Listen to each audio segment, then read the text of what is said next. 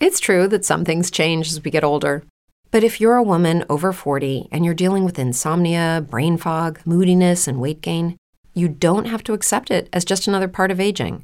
And with MIDI Health, you can get help and stop pushing through it alone.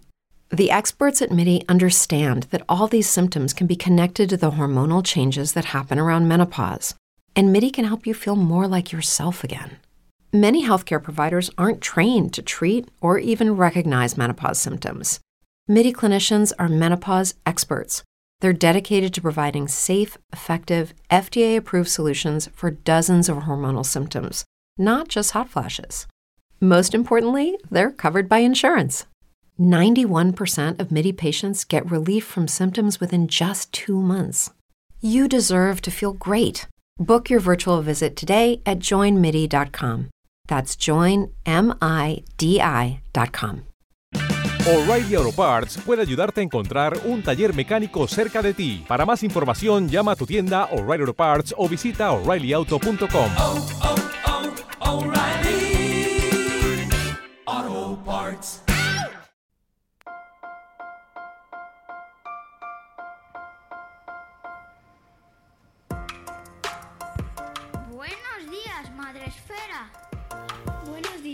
Esfera, con Mónica de la Fuente.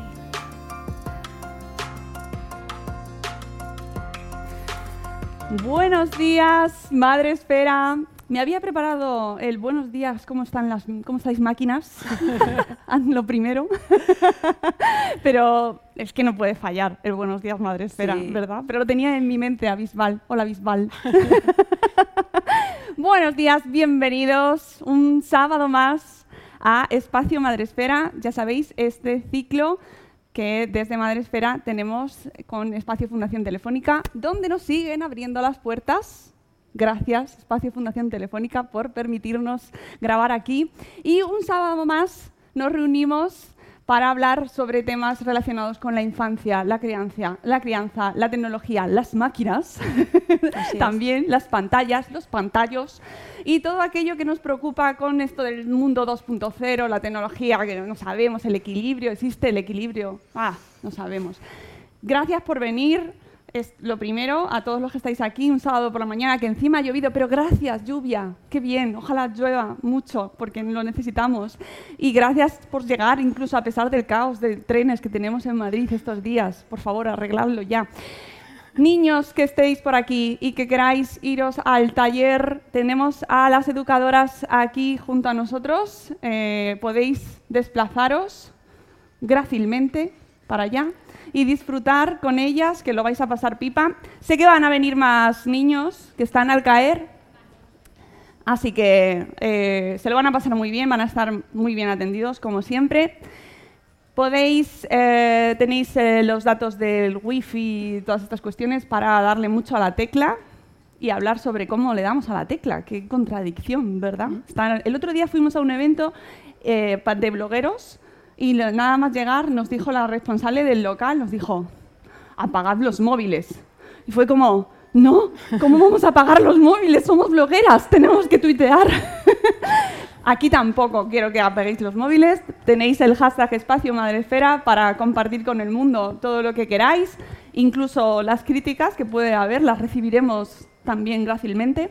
Y saludar también a la gente que nos está viendo en el streaming allí detrás de las pantallas. Un besito a Vanessa Pérez que está hoy atendiendo las nuestras redes y está tuiteando desde Madresfera. Y a todos los que estáis en vuestras casas, lejos de aquí, porque no habéis podido venir en persona a acompañarnos, y que luego nos veréis también en el canal de YouTube de Espacio Fundación Telefónica y nos escucharéis en el podcast. Y dicho toda la introducción ya, que necesito hacer de pie, pues porque me sale, ahora ya me siento, y empezamos el tema de hoy. Y doy paso para, voy a presentar a mis maravillosas invitadas que vienen desde Burgos. Nada más y nada Por menos. favor, qué, qué- qué maravilla. Tenemos nuestras invitadas de hoy que son mm, más madresféricas que nunca. Eh, ellas son Cristina López y Arancha Arroyo. Ahora las presentaré adecuadamente, pero forman parte de una sección mensual en Espacio Madres, o sea, en Espacio Madresfera. En Buenos Días Madresfera, en el podcast regular de Madresfera, en el que hablamos sobre crianza y disciplina positiva, educación respetuosa y cosas de la vida en general, ¿verdad? Y supervivencia. Sí. Básicamente. Abrazando caos. Ah, Lo primero, Arancha, Cristina, gracias. Es Gracias una- a ti. es- estoy como en casa. Siempre estoy como en casa aquí, pero hoy con vosotras más aún. Y encima, mm, sin pantallas, que nos separen sin pantallas. Sin pantallas. ¡Eh! ¡Qué bonito, qué bien traído aquí! Qué hilado. ¿Y quiénes son estas mujeres? Porque habrá muchos de vosotros que los conozcáis, pero habrá quien de repente aparezca aquí en este mundo madresférico y diga, ¿y quiénes son Arancha y quiénes son Cristina? Pues vamos a presentarlas convenientemente. Vamos a empezar por Cristina, que es licenciada en física, especialista en innovación y sostenibilidad. Eh, es- tienes una intro, o sea, una presentación larga, larga, pero bueno, vamos a Recorta, resumir un- Mónica, recorta. Sí, voy a recortar. Que para eso existen las redes. Que busquen el LinkedIn. Bueno, más- yo la conocí sobre todo a través de su blog, eh, que registró convenientemente en Madresfera, su blog 3 con las maletas a cuestas, que va a cerrar. Ya empezamos por la mala noticia. Bueno, Un blog para educar viajando desde la mirada de la ciencia y la neuroeducación que antes de cerrar pues se ha llevado su premio a blog revelación de nuestra comunidad madre esférica en 2019. O sea que bueno, por lo menos ya se va con su sí, hito. sí, sí. Es como los Oscar. Ya te lo llevas, ya te puedes retirar. Te queda el ondas. Bueno, ya veremos. Eh, además, es una persona que colabora con todo lo que se presenta por su camino y, de hecho, es la responsable de la sección de Somos Tribu porque fue la que me escribió un email y me dijo, oye, Mónica, ¿por qué no hacemos una sección eh, mensual con esta mujer de aquí, con Arancha? Y yo dije, pues, ¿por qué no? Vale, venga, vamos. Así que Cristina, gracias por aquel momento, por implicarte en todo aquello que ves a tu alrededor, eh, tanto fuera como dentro de las pantallas. Sí, un poquito. Me gusta, me gusta decir sí. Me gusta la guerra. Y además estás especializada desde tu parte ya fuera de tu trabajo del día a día, eh, y esto nos interesa mucho para el tema de hoy, en charlas y eh, mm, ponencias y formación sobre tecnología para familias. Sí. y a mí antes de, de nada me gustaría preguntarte por qué dijiste, tengo que dedicarme a algo así. Bueno, la respuesta está sentada ahí, tiene 10 años eh, y empezó el día que, nos hicimos padres, madre y padre, ¿no? Eh, la tecnología nos rodeaba y aparte nosotros usamos la tecnología para pagar las facturas de nuestra casa, siempre lo contamos, ¿no?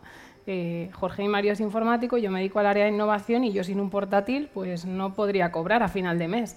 Entonces era muy incoherente eh, alejar pantallas cuando en realidad para nosotros son parte de nuestro medio de vida. Entonces desde ahí emprendimos un camino de cómo hacerlo de manera saludable. Y luego fue gracias a la oportunidad también que nos dio Magea, que es la escuela eh, donde Arancha es directora, que nos dijo, oye, ¿y esto que estáis profundizando en casa, por qué no le dais un formato educativo, formativo y lo lleváis más allá? Y así ha sido. Hemos eh, dado formación casi a mil personas, han pasado por ellas, diferentes coles, AMPAs, espacios educativos, podcast contigo. Y allí donde nos han preguntado y nos han querido llamar, pues allí hemos ido. Y un poquito de eso que hace es lo que vamos a tratar hoy aquí, o sea que vais a tener una suerte inmensa de poder escucharla. ¿Y quién es Arancha? ¿Quién es Arancha? Que ya vemos que parte eh, muy activa también. Arancha Arroyo es maestra de educación infantil, guía Montessori y educadora de disciplina positiva, apasionada de las pedagogías activas, entendidas como una forma de relacionarse y guiar a la infancia desde su curiosidad innata para dejarla crecer e ir construyendo el mundo que la rodea. Desde 2016 forma parte de Magea Escuela Activa, que es un centro precioso en Burgos en el que he tenido el placer de estar. Eh, Súper bonito, un centro de educación infantil y primaria con un proyecto educativo basado en pedagogías activas, neuroeducación y legislación educativa que se sostiene en un modelo de relaciones fundamentado en el acompañamiento emocional. Eh, también tienes mm, mucha Sí. descripción, así que iremos Ya- así ya a lo que además ambas estáis colaborando con, eh, estáis haciendo un montón de cosas eh, y cada vez vais eh, a un nue- nuevo medio de comunicación, vais a dar charlas, estáis colaborando cada vez con más agentes de, de- de vuestro entorno. Y la pregunta en tu caso que quiero hacerte es, ¿qué tiene que ver la pedagogía activa, la disciplina positiva, con esto que estamos tratando hoy, con la tecnología? Pues para mí lo tiene que ver todo, porque al final la disciplina positiva, resumiendo, que podría hablar horas, es un modelo de relaciones basado en la contribución y en la pertenencia. Pertenecemos a un mundo tecnológico, como ha dicho Chris, es, es completamente tecnológico y nos atraviesa por todos lados desde que salimos de casa, bueno, y dentro también. Y luego eh, necesitamos involucrar en esa contribución eh, para hacer la parte y para que tenga sentido más allá de aparcarlo, o sea, más allá de negarla o luego toma y, te aparco con la tecnología, ¿no? entendido desde sus múltiples formas. Entonces, eh, la disciplina positiva lo que nos da son herramientas para gestionar la convivencia familiar, escolar, y esas herramientas son fundamentales también en la tecnología, porque somos, o sea, estamos en una sociedad tecnológica que podría parecer incompatible eh, el mundo pantallas con el mundo pedagogías alternativas. Ojo, habrá quien lo relacione. Puede ser. Así que este programa también viene a desmontar un poco aquellos mitos o pensamientos que tenemos, ¿no? esas figuras como que se relaciona, ¿no? pedagogías alternativas, educación alternativa, respetuosa, cero pantallas. Qué bien, qué reto. Dentro de nuestra sección de Somos Tribu tenemos una dinámica en la cual eh, ya no soy tanto yo aquí entrevistando, sino que en realidad toman ellas el control del programa. y está guay porque yo trabajo menos. Pero aparte de eso, sobre todo lo hacen porque, eh, aparte de que ellas son en este caso son las que más saben, eh, tienen contacto con vuestra comunidad, con una comunidad de madres, de familias, que les hacen llegar cuestiones y que en torno a las dudas ellas plantean eh, la dinámica de cada hmm. Somos Tribu. Y hoy hemos hecho un poquito esa mezcla para que eh, poner en contexto con, esta con este tema que abordamos hoy, de qué estamos hablando, qué dudas tenemos hoy y por qué estamos hablando de tecnología y disciplina positiva y crianza respetuosa. Así hmm. que, a ver, vamos a empezar por el contexto, si os parece bien. ¿En qué momento estamos y por qué es importante hablar de lo que de, esa, de esa falta de, de seguridad o de, o de, una conducta adecuada a, elegir, ¿no? O sea, realmente parece como que tenemos diferentes opciones para elegir como familias. ¿Eres pro o eres anti pantallas? Blanco o negro. ¿No? Y incluso antes de tener los hijos. No, es que yo cuando pensaba tener hijos, nada de pantallas. Nada, nada, nada. Mis hijos no van a ver las pantallas hasta los 18. y luego todo cambia, ¿no? Sí. Em, para mí la clave está en que, eh, primero, normalmente los que estamos en la franja de tener peques, ¿no? entre 0 y 18, hemos vivido en una era donde la tecnología, como la entendemos hoy en día, no estaba tan presente. Entonces nosotros mismos no estamos educados en ella. Nos ha llegado de golpe, ¿no? Yo muchas veces cuento de broma que yo me escribía cartas con, Jorge, con mi marido, eh, no WhatsApps. Entonces, este modelo de comunicación ha cambiado completamente y no en tanto tiempo. Es decir, no ha pasado tantos años desde que esto ocurre. Entonces, ha sido algo que incluso a nosotros nos ha desbordado. Entonces, en ese desbordamiento, lo que hay es una polarización de esto me da mucho miedo, lo prohíbo, no, no, me encanta y yo soy súper pro. Entonces, hay que encontrar el equilibrio y el primer equilibrio, como siempre que hablamos de educación, parte de lo que hacemos las personas adultas responsables de educar. Y no les podemos lanzar a las niñas y niños esa responsabilidad de autogestionarse en algo que nosotros mismos a día de hoy no sabemos y donde todavía se están estudiando los riesgos que tiene reales, ¿no? porque cada vez sale un informe nuevo, que si la luz azul, que si eh, por la noche, que si por la mañana. Entonces, hay todavía que contextualizarlo todo. Entonces, nosotros desde ahí lo que entendemos es que primero tenemos que entender el contexto en el que vivimos, y el contexto en el que vivimos es, lo decíamos en el vídeo de, entrada presentando este espacio, nacen nuestras niñas y niños hoy en día y lo primero que hacemos es hacerles una foto con el móvil, casi seguro, en un, porcentaje muy elevado. Cuando no sale el parto. Cuando no sale el parto. Y mandar o mandar un WhatsApp a la familia para informarle de que todo ha ido bien. Es decir, que ni siquiera ya le pongo el contexto de mira qué guapos estamos, que vamos a poner. O sea, no, no del lado instagrameable, por decirlo de una manera, sino desde la perspectiva de informar rápido de oye, todo ha ido bien, eh, el peque está bien, la mamá está bien, nos van a subir a la planta, puedes venir mañana a visitarles. ¿Qué medio de comunicación utilizamos? Un WhatsApp. Esto es una realidad. Entonces, desde esa realidad, ¿cómo algo tan bonito se lo podemos negar a ellas y a ellos? En el fondo les estamos vendiendo un mensaje incoherente y como son grandes detectores de la incoherencia, que sus antenas hacen eh, cuando lo detectan les llama mucho más la atención. Algo muy guay está pasando ahí y a mí no me dejan utilizarlo. Entonces, ¿qué pasa aquí? Entonces, desde ese contexto, eh, o voy a mirar el tiempo que hace hoy para ver si te pongo botas de agua o no te las pongo. Y lo miramos a través de un móvil. Vamos a comprar unas entradas, vamos a reservar, no digo nada a los que nos gusta viajar, y por ahí hay gente que le gusta mucho viajar igual que a nosotros, eh, ver los horarios de un museo, a qué hora sale tu vuelo, llevar una tarjeta de embarque, pedir una cita médica, reservar el parking hoy en Madrid para que no nos pongan multa por Madrid Central. Es decir, hay, para mí se traduce en usos, no tanto en pantallas. Entonces, pantallas sí o no, ¿para qué y en qué contexto? Y eso para mí es lo más complicado de trasladar. Y desde ahí es donde para mí tiene el encaje con la disciplina positiva, desde ese para qué y ese contextualizarlo en que todo el mundo se sienta a gusto con ese uso de tecnológico. Y ese es el gran reto. O sea, y desde ahí es desde donde nosotros empezamos el taller y hacia donde queremos que lleguen. Porque hoy en día hablamos de móviles, pero la IA ha llegado y en dos años estaremos hablando de otro contexto, pero la base tiene que ser la misma. ¿Para qué lo estoy usando? ¿Cuál es el riesgo? ¿Cuál es el beneficio? ¿Y cómo encuentro ese equilibrio? Ahí es nada.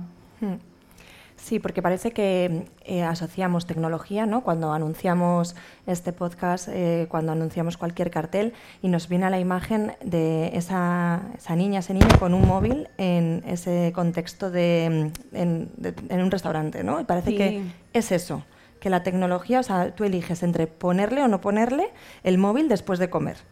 Y realmente para abordarlo desde la disciplina positiva tienes que ir cogiendo todas estas herramientas que te da esta metodología o, el foco, ¿no? Una lupa que te dice, mira el funcionamiento cerebral, cómo funciona el cerebro eh, y qué riesgos tiene la tecnología, pero también qué aportes puede tener para involucrarles en esa contribución. Eh, has dicho un montón de ejemplos, pero yo en mi día a día eh, nos dimos cuenta de cómo era importante que ellos vieran que también podían ser parte del uso de esa tecnología para que no lo viesen solo como eso que mi mamá me da cuando ya está desbordada y entonces ya hay un clima totalmente, eh, eh, pues eso, caldeado y como desahogo, como "Uf, ya, ya me, ya me he regulado, ¿no? pero a través de un dispositivo. Entonces, eh, consiste en coger esa lupa tecnológica y en esa contribución, que igual que tú te sientas eh, para hacer, te coges la típica torre de aprendizaje Montessori que nos venden y te pones a hacer una receta, pues también involucrarles en eso para que vean un sentido y para que entiendan que la tecnología no solo es un entretenimiento, o sea, el móvil no solo es un entretenimiento con el que me quedo así, si no nos están viendo cara a lelo, ¿no? Eh, sino que es algo más y entonces em, vayan construyendo esa, eh, esa idea de lo que es tener una pantalla en mi poder. ¿Cómo desmontamos? mm, es difícil porque se está vinculando em, desde... está muy polarizado el debate y yo entiendo que mm, siempre sale alguien ganando con- cuando se polariza, ¿no? Eh, los que defienden que cero pantallas eh, incluso hablan de que se está eh, realizando una mejor educación y entonces al final se asocia cero pantallas con buena educación, eh, pantalla sí, pésima, ¿no? O sea, dejadez Mm. absoluta, eh, cárcel a los 18. Es que, bueno, lo de cero pantallas, yo era un poco de ese rollo. Pero es normal, es Claro, decir, porque porque, es lo que- tenemos porque nos lo han muy, vendido. muy Ujú. interiorizado, que reconozcamos, ¿no? Sí, O sea, claro. y, y bueno, nosotras hemos crecido sin pantallas, nosotras incluso tenemos a esa de, es que en mi época no había más, ¿no? No, es que yo he sido la típica que no he tenido una Game Boy en la vida, que en mi clase sí, yo era como ese, ese ejemplo que siempre se pone, ¿no? Que ahora dicen, ¿qué boomer es eso? Pues eso soy yo. Somos boomers, somos mayores. Eh, y, y pa- y llegó la pandemia y mis hijos con nueve meses se comían media hora de estar en contacto con una pantalla Servicios porque, sociales, por favor. mm, porque mis, mis padres querían verles, mis suegros querían verle, mi hermana quería verle, cada uno estaba en un sitio y era la manera en la que nos podíamos relacionar, porque estuvimos mucho tiempo. Entonces ya ahí se cayó ese primer mito de mis hijos no van a tener una pantalla y es que eso era una pantalla. Y qué bien, benditas pantallas que estuvieron ahí y permitieron a mis padres poder ver a, a sus nietos durante todo este tiempo. Y, ya está, sí, evidentemente he hecho un uso mayor del que yo pensaba eh, y doy gracias a que estuviesen a nuestra disposición. Entonces, yo creo que como en todo se trata de hacer zoom.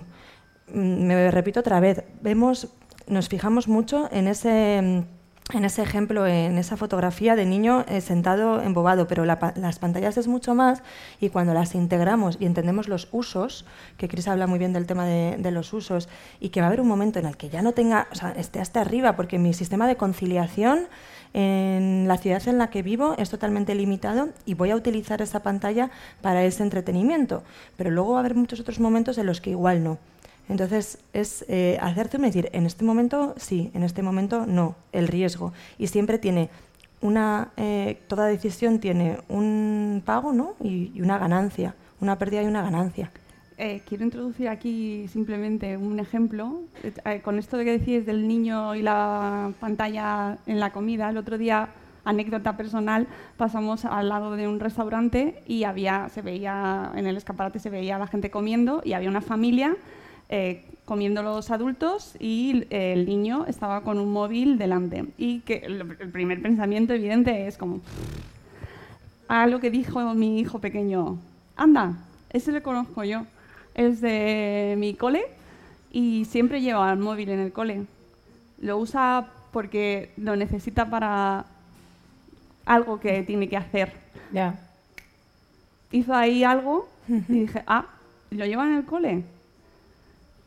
Igual algo es- está pasando, sí, que es algo lo necesita claro, para modo de regularse, apoyo de para- comunicación. exactamente. Y ahí me cambió y me di cuenta de mi propio prejuicio, Claro. ¿no? Que tenemos instalado, mm, atiende al niño, ¿no? O sea, Sí. y de repente me lo tiró por los suelos. Qué bonito, qué oportunidad más buena, ¿verdad? Pues la verdad que nos yo me quedé eh, ahí como, joder, sí, sí. ¡Uy, qué palo! Menos mal que no he dicho nada. Yo hace poco viví una situación, no me acuerdo el ejemplo, pero esa misma sensación y esa misma conversación con Mati, con mi pareja, la tuve. O sea, Y así también. está, está así, ¿eh? Sí, Sacadito. Y, y aparte ya podríamos entrar en el mundo juicios, ¿no? Y claro. tal. Eso da, da para mucho. Para nosotros la clave está en que eh, tú- la tecnología, por eso no me gusta hablar de pantallas, porque la tecnología es mucho más, tiene diferentes usos. Y lo primero que tenemos que enseñar, y pongo siempre muchas veces el ejemplo con la comida, ¿no? Es, eh, es como procesado sí o no. Bueno, pues igual tú vas a un cumpleaños y en un momento dado hay un bollo y te lo comes y no pasa nada. O, en un al- siempre cuando decimos no pasa nada, ni el nada y el todo, ¿vale? A mí no me gustan los extremos, pero en un alto porcentaje pues oye, ya está, te lo has comido y se acabó, pero tú tratas de mantener una alimentación saludable, pero para eso necesitas ir construyendo, construyendo información. Y a las niñas y niños generalmente lo que hacemos es, les damos un móvil y no les hemos educado en ello. Entonces, ahí lo que encuentran es solo lo que van buscando, que es su ocio principal, y ese ocio, como esa tecnología está pensada para enganchar, porque además los que nos dedicamos a tecnología lo que queremos es que se enganche la gente, porque cobramos por ello, o sea, eh, yo que me dedico al mundo de la innovación, cuanta más tiempo esté alguien en la aplicación que yo he diseñado, más cobro. Esto es así de triste, ¿no? Mm, Pero funciona. Entonces, eh, tú quieres que esa persona se quede enganchada. Por eso, si les enseñamos a construir para qué voy a utilizar el móvil en este momento, cuánto rato lo voy a tener, qué riesgos reales va a tener, y les vamos contando esta información, quizá, siempre digo quizá, en el tiempo consigamos una mayor autorregulación, porque hay unas épocas donde la tecnología es mucho más adictiva por su desarrollo cerebral, es decir, en preadolescencia y adolescencia las adicciones aparecen y son más grandes que en un niño pequeño. ¿no? Yo siempre digo de broma, a Peppa Pig no se engancha nadie para toda la vida. Entonces, a veces le ponemos mucho foco en pequeña infancia a no, no, no le voy a poner poco yo nunca o solo se lo voy a poner si es en inglés, como para quitarme el cargo de conciencia. Por lo Como menos es en que sea inglés, adicto, pero bilingüe. Como es en inglés, bueno, ya va bien, eh, pensando en esa sensación como de eh, se va a enganchar y va a estar ahí. Pero es que en esa infancia es más complicado que eso ocurra porque quieren otras cosas, tienen otras necesidades de movimiento, se lo pide el cuerpo, salvo que siempre les coloquemos como única opción la pantalla. En preadolescencia y adolescencia tiene otros riesgos, entonces tenemos que jugar otras cartas del juego. Y sin embargo ocurre que a veces somos como muy estrictos en ese cero pantallas, cuando han nacido, no se lo voy a poner nunca, y de repente llega un día donde les damos un móvil y decimos, allá te vas. Y ahí sí que hay mucho riesgo, ahí sí que hay mucho miedo, ahí sí que hay muchas cosas peligrosas que pasan y es donde tenemos que incidir. Pero empieza antes, empieza en infancia. ¿En qué uso le estoy dando? ¿Para qué lo estoy utilizando? Entonces nosotros de una manera muy pequeñita separábamos los usos en tres, o laboral, o servicial, o de ocio. Entonces, laboral es lo que decíamos, yo vivo por ello. Tú tienes que hacer un podcast, ¿cómo lo vas a hacer? O sea, a papel y boli, pues un poco difícil, ¿no? Eh, necesito un ordenador para crear. Eh, es un uso laboral. Luego está el servicial, el metro, el tiempo, comprarme unas entradas, eh, llamar a mi madre, lo que sea. Y luego está el ocio.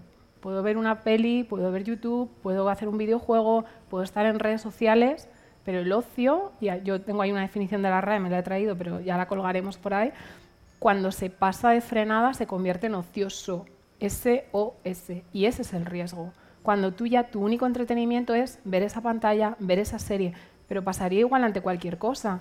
Eh, le encanta leer, pero no sale y no sociabiliza y se pasa el día leyendo y no puede dormir si no se ha acabado un libro y demás. Es que tendríamos también un problema. Cuidado, ¿qué pasa? Que la tecnología, esa adicción la hace mucho más rápida. Claro. Por eso tenemos que anticiparnos mucho más. Ahí es donde está el riesgo, en nuestra anticipación, en nuestra presencia constante. Por eso yo a veces digo, vas a un restaurante y necesitas comer tranquilo, que yo lo entiendo, llevas toda la semana currando, necesitas tener una conversación de adultos, que esto es algo perfectamente entendible, igual puedes elegir un restaurante que tenga fuera una, una campa verde. Claro, pero es que yo quiero ir a este restaurante y tal, ya, pero es que tu hijo no tiene edad para estar una hora y media sentado en la silla esperando a que tú termines de hablar sobre el debate de la nación, que igual es mejor que hables de poco yo, ¿eh? todo hay que decirlo, pero bueno, eh, no puede esperar porque biológicamente no, no, no está en esa edad de hacerlo. O porque en preadolescencia adolescencia no le interesa absolutamente nada lo que tú estás contando. Igual que a mí, igual no me interesa absolutamente nada. Si quiero tomar un café con mi madre y sus amigas, digo, "Pff, vaya rollo Sacas el móvil. saco el móvil, vaya rollo, me estoy aburriendo un montón. Pero si en ese me estoy aburriendo un montón, yo hago el ejercicio y me pongo yo, digo, mi madre va a estar con sus amigas, yo tengo que estar ahí, pues me voy a llevar algo para escribir, me voy a llevar algo para pintar, me voy a llevar un solitario. Puedo cambiar, tener otra opción. Entonces yo siempre digo, llévate una mochila con cosas, equilibra los tiempos. Y eso tiene que ver, por eso nu- nuestra manera de entender la tecnología vive mucho la disciplina positiva, porque tiene que ver con las necesidades que tengan en ese momento las niñas y niños. Y con la anticipación. Claro, la anticipación, no demonizar. O incluso si tú vas en un vuelo, que nosotros viajamos mucho, tienes cuatro horas y media de vuelo, ¿qué pretendes? ¿Ir cuatro horas y media cantando el corro de la patata? Es que terminas abriendo la puerta de seguridad del avión y diciendo al piloto, salto. bueno, pues hay una pantalla, pues puedes poner una, una película. Es diferente ver una peli y comentarla que ver vídeos de YouTube en bucle que igual generan pues otro tipo de, de necesidad o de carga de adrenalina. Y esto lo puedes ir observando, puedes ir alternando cosas. Pues mira, ahora leemos un rato, ahora hacemos un juego, ahora vemos una peli.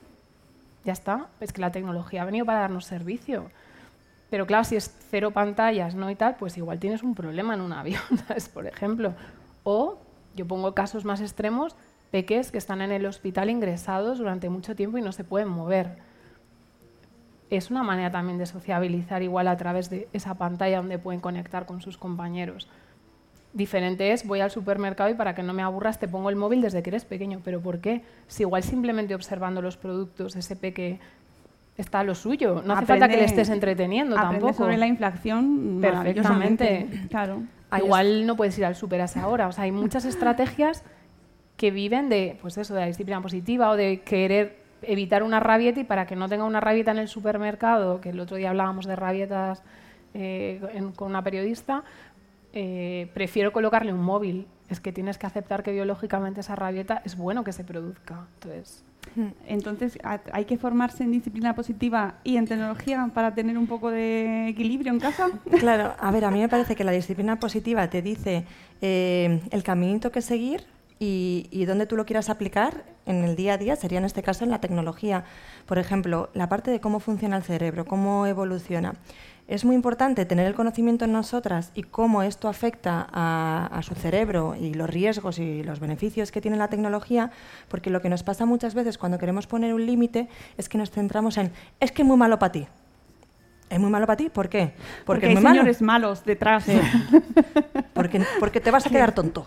Y ya, ¿no? Y no hay un argumento. Entonces yo lo que me he encontrado es que cuando tú argumentas, tú tienes unas razones y tú lo explicas, como siempre, tienes más posibilidades de que eh, entienda y acepte que ese límite que le estás poniendo, que es por su seguridad, tiene un fundamento. No es porque a mí me dé la gana. Y entonces ahí encontrar esa negociación y esos acuerdos desde yo estoy tomando esta decisión porque realmente te protege. Y lo que a mí me da la disciplina positiva es un mundo muy metafórico. Hay que, hay que darle muchas metáforas o muchos ejemplos concretos de desde pequeñitos para que entiendan qué es lo que le pasa. Entonces yo me voy con mi cerebro, con un cerebro que tengo de goma, ¿no? Y digo, es que mira, lo que le pasa a tu cerebro es que esta parte de aquí se desconecta y no está y por eso quiere más y, y todo esto hay que explicárselo y es lo que a mí me ha dado, porque yo venía ya de eso, ¿no? Eh, de la, la disciplina positiva, el relacionarlo todo con el cuerpo. Que no es que sea malo, porque el concepto de bueno o malo es muy abstracto y venimos de eso. O sea, hay que ser niños buenos, hay que ser niños malos, ¿no? A nivel de conducta. Y ahora lo llevamos al mundo de la tecnología. ¿La tecnología es buena o la tecnología es mala? No. ¿En qué momentos hay que hacerlo? Eh, y luego hablando de la- del tema emocional, que es algo que trabajamos mucho en disciplina positiva, para mí la tecnología puede emocionar, como nos emocionó pues eso durante la pandemia el poder unirnos, o puedes utilizarlo para parar una emoción. Y eso es, ahí hay un riesgo. Cuando, y es el límite, cuando hay un momento emocional muy intenso y yo utilizo la tecnología para cortar eso, para distraer, el precio que pagas es muy alto y eso sí que lo tienes que saber. Entonces ahí te tienes que formar ¿no? en, tecnología para saber eh, que, que estás generando un chupete emocional que el día de mañana no vas a saber autorregular y que por lo tanto, como dice Chris, como el riesgo de la tecnología es más grande porque es más adictivo, pues es mucho mayor eh, que tú pares una rabieta, o sea, el, precio que pagas es mucho mayor si paras una rabieta con, un, con una pantalla que con un, mira, un cerdo volando, ¿no? Que era lo que se hacía antes yo me imaginaba ¿no? a mi abuela eh, intentando parar una rabieta, porque seguramente que hace 60 años había rabietas también, Eh, Sí, pues, seguramente. y seguramente que no las acompañaban. O sea, no, no, está- Pues no sé, o sea, bueno, desde mira un cerdo volando a te doy un tortazo para acá. Pero, eh, Eh, creo que sería eso. sí, depende de cada familia, ¿no? Y ahora está la tecnología que es, toma, mira, para que se te pase. Ahí, pues, eh, es donde tenemos que ver otras maneras y ahí te formas para saber que es normal, que es sano, que hay que acompañar y cómo, de nuevo, centrarnos en la anticipación. Para mí, disciplina positiva es anticipación. Entonces, cuando tú has anticipado, has hecho ese zoom también de lo que va a pasar después. O sea, voy a ir a este sitio, ¿qué va a pasar después? Y entonces digo, "Mm, ¿qué estrategias puedo generar para eh, meter otras cosas que no sea la tecnología? Ya tengo algo en mi poder.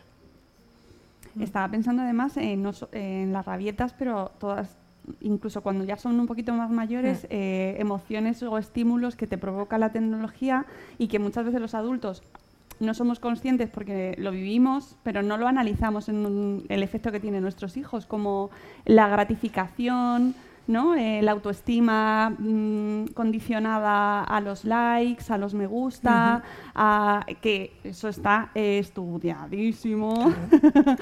claro, ¿no? E- y, y sin embargo nosotros viviéndolo, porque tenemos nuestros propios perfiles y sabemos y lo, lo sentimos en nuestras propias carnes, pero no es lo mismo que lo que van lo- el, El efecto impacto, claro, que, que en una pueda persona en tener construcción.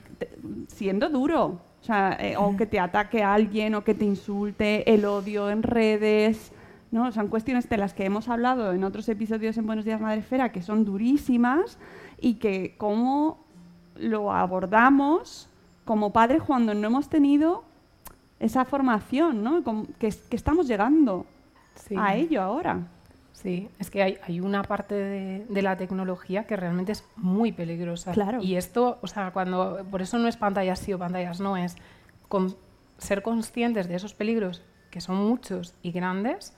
Eh, de hecho, la última formación que la hemos hecho ha sido con Policía Nacional y Google y, y hemos visto la cara más oscura, negra mm, del lado tecnológico. Pero es que no se le pueden poner puertas al bosque. Quiero decir, el prohibir no va a evitar que tu peque en un momento dado no llegue a ese riesgo tan oscuro. Lo único que puedes hacer es trabajar en que lo conozca y siempre pongo el mismo caso de cuántas veces, yo en el- cuando damos la formación siempre decimos, ¿cuántas veces has enseñado a tus peques a cruzar un paso de peatones? Miles, pero miles. Incluso desde la sillita. Es decir, que ni aun pudiendo andar ellos, tú les dices, ¿ves el semáforo? Mira cómo está, como está el señor en verde pasamos, fíjate aquella señora ha pasado mal, no sé qué, y va en la silla. Y con la tecnología este proceso tiene que ser igual. Y esto desgasta. O sea, Claro. yo lo que acepto, y muchas veces cuando veo las caras que me pone a hacer la gente, me dice, digo, ya, ya lo sé, Es que pero TikTok es que te pilla el coche y te mata, ¿sabes? Entonces no, no, no podemos dejar ese juego libre porque eh, no les podemos cargar con esa responsabilidad. No les podemos dejar solos en redes sociales. No es que no puedan tener un perfil, es que no los podemos dejar solos. ¿Por qué? Porque ahí es como un paso de cebra al que nunca te hubieran enseñado a cruzar. Es que te lleva por delante. Eh, ¿Nos podemos hiperformar en todo lo que pasa? No, porque nos volveríamos locos. Pero es la sensación de estar constante. Es decir, eh, qué pasa en redes, cómo te lo cuento, qué pasa con ese like, qué pasa con ese dislike, cómo vamos hablando con ello y construyendo esa información en el camino. Y tiene mucho que ver, pues eso, con comida saludable. Tú no puedes eh, haberle puesto siempre el mismo plato en la mesa sin dejarle elegir nunca nada y creer que cuando se va a ir a su piso de estudiantes o lo que sea, ya va a saber elegir la comida solo. Es que tiene un proceso de aprendizaje. Pues la tecnología también, y además es un proceso de aprendizaje complejo. O sea, que yo no le quiero amargar a nadie el sábado por la mañana, ya sabéis que intento ponerle sentido del humor, pero es que es una realidad. No, no, es que sería absurdo porque lo hemos hablado, Claro. lo hablamos y eso está aquí. Es decir, sería de tontos negarlo cuando sabemos que hay una parte muy peligrosa, pero que en muchas ocasiones, pues mm, bueno, no la sabemos o no queremos tampoco entrar en ella porque es que implica mucho trabajo. Claro, implica mucho trabajo, pero hemos venido a jugar. hemos venido a jugar, hay que jugar. Como sepamos o podamos. Entonces, la clave es el estar eh, y ver lo que puede pasar detrás y entenderlo también desde nuestra perspectiva adulta. Otro ejemplo que a mí me gusta poner es, a mí me gustó mucho La Casa de Papel y La Casa de Papel juega con que te deja al final del capítulo sin saber tú lo que va a pasar. Y es que tú como adulto dices, ostra, las once y media de la noche, venga, un capítulo más a ver qué pasa. Y lo haces como adulto, sabiendo que tienes que madrugar al día siguiente con tu responsabilidad y demás. Esto mismo se lo trasladamos a ellos, les hacen la misma jugada y esto es un bucle en espiral de vídeos de YouTube que no termina hasta las 4 de la mañana. Porque además, si tú no has visto ese último vídeo de YouTube, mañana, cuando llegues al cole, al Insti, eres el único que no lo ha visto. Y esto tiene que ver con tu pertenencia al grupo. Entonces ya empiezan a enraizarse otra serie de cosas. ¿El problema en sí es la tecnología, esa pantallita en la que hemos focalizado todo? ¿O el problema es que necesito la pertenencia al grupo, necesito haber acabado de verlo, me han dado un chute de adrenalina, eh, tengo un ciclo circadiano completamente cambiado en preadolescencia y adolescencia, donde alargo la noche porque hay otra serie de estímulos? Eso lo tenemos que entender a nivel biológico. ¿Y qué pautas podemos establecer? eh, podemos dar cositas pequeñas. Nosotros alguna vez, eh, incluso con nuestro peques, eh, había una serie que justo hacía ese corte y mira, es que nos quedaba, se quedaba así. Y aunque está él, nos quedamos así. Entonces dijimos, mira, pues vemos siempre 30 segundos del cacho siguiente. O sea, quiero decir, hay que buscar soluciones, pero esa solución solo la puedes encontrar si tú también estás viendo esa serie. Porque si lo has dejado ahí y lo único que has dicho es, cuando pasen 20 minutos vengo y te corto la pantalla, no sabes lo que está pasando. Y yo siempre decía, a mí vienes a los 20 minutos, me cortas la pantalla de la casa de papel y te corto el cuello. ¿Cómo me haces esto? No me puedes dejar así. Es decir, me habría salido decirte, perdona, no, no, no. O sea, me amarro a ella. Pues ellos mucho más, pero porque están en ese contexto. Y ellos mismos también lo tienen que conocer.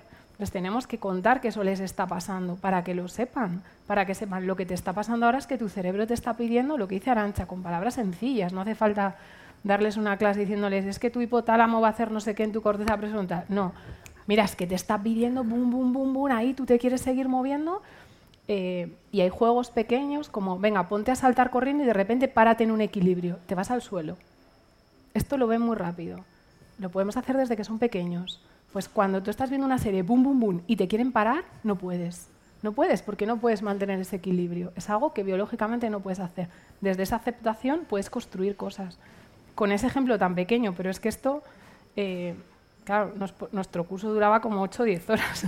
lo puedes llevar a videojuegos, lo puedes llevar a problemas de bullying en los cuales lo que hago es esconderme en una serie donde me identifico con un personaje porque de ahí salgo del horror que tengo y entonces veo en bucle Harry Potter para sentir que yo también puedo hacer magia en un momento de mi vida o un, tema de trastorno de alimentación. Entonces me, me quiero vincular, o sea que puede haber desde huida vinculación. Al final lo que hay es un contexto emocional. Y la tecnología lo que ha hecho es magnificar eso que ocurre. Entonces, mm, a tecnología no hay que tenerle miedo, sí respeto y sobre todo conocimiento. Y si tú no llegas, pregunta, que no pasa nada. O sea, alguien siempre sabe.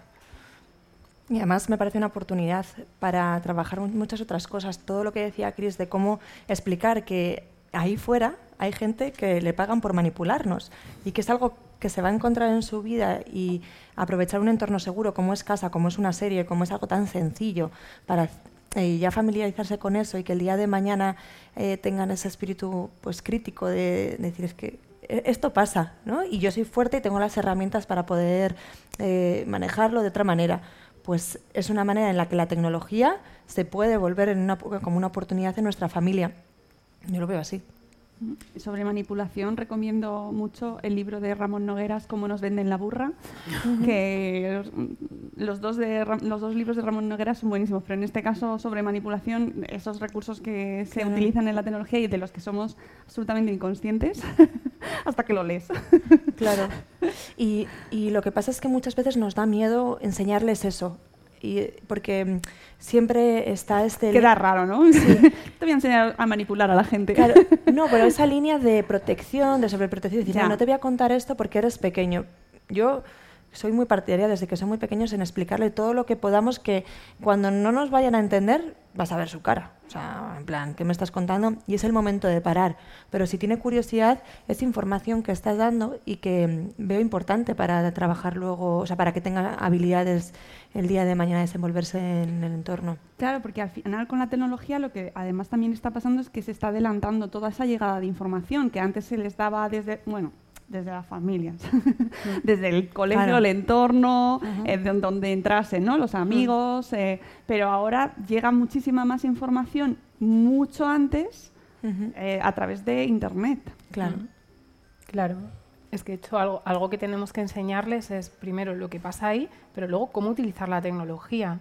Entonces, no le daríamos nunca a un niño una batidora con tres años y medio, toma una batidora, te la doy a ti solo y haz un bizcocho. Claro que no, estaríamos ahí, espera, sujeto, coloco el botón, no sé qué, ahora desenchufamos. ¿Por qué? Porque se puede cortar los dedos. Entonces, eh, no les podemos dejar, toma, aquí tienes Google abierto, porque tú pones en Google cosas eh, muy tontas, eh, pones conejitos, ¿sabes? Porque quieres buscar conejitos de Pascua para hacer mm, ahora algo en Easter, que es en inglés, y te puedes encontrar pues unos conejitos que no esperabas. Y en los que todos estamos ahora mismo pensando, ¿vale? Porque los tenemos en, el imaginario colectivo.